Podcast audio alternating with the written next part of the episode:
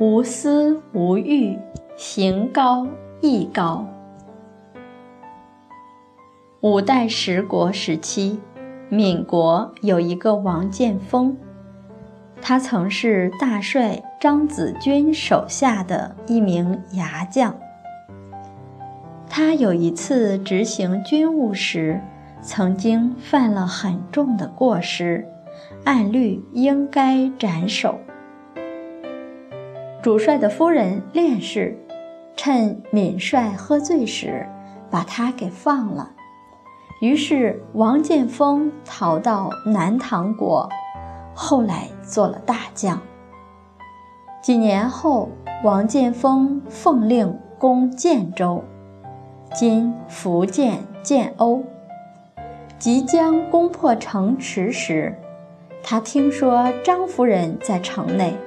于是派人拿着令箭潜入城内，找到张夫人，让插在张家的门口，并且传话给张夫人，说：城破之日，主将将要屠城，请夫人将此令箭插在门上，可以免死，以报夫人当年救命之恩。结果，张夫人把令箭还给来人，说道：“我不忍心看着全城百姓皆死，只有我家独活，我情愿跟大家一起与城共存亡。”王建锋感佩夫人的义气，等到城破之时，全城百姓免遭杀戮。后来，张家世代显贵于闽中。我们读到这个故事，眼泪就想掉下来。如果换作是我们，在那样的时刻，有人来救，并且可以保住我们一家，那还不得很高兴呢？而张夫人却表示，城中居民。六七万人，多为无辜百姓，只有极少数人是反对你们的。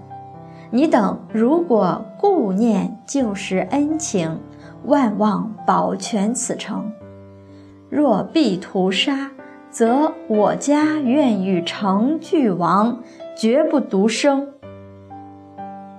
这真是高行高义。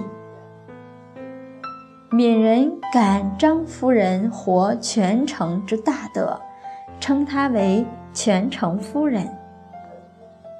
所以全城夫人的故事在闽南一带流传得很盛，因为太不容易了，在那样的时候还能够想着全城的人民，一个女子能够把一个城保下来，还可以把一个国家。保下来。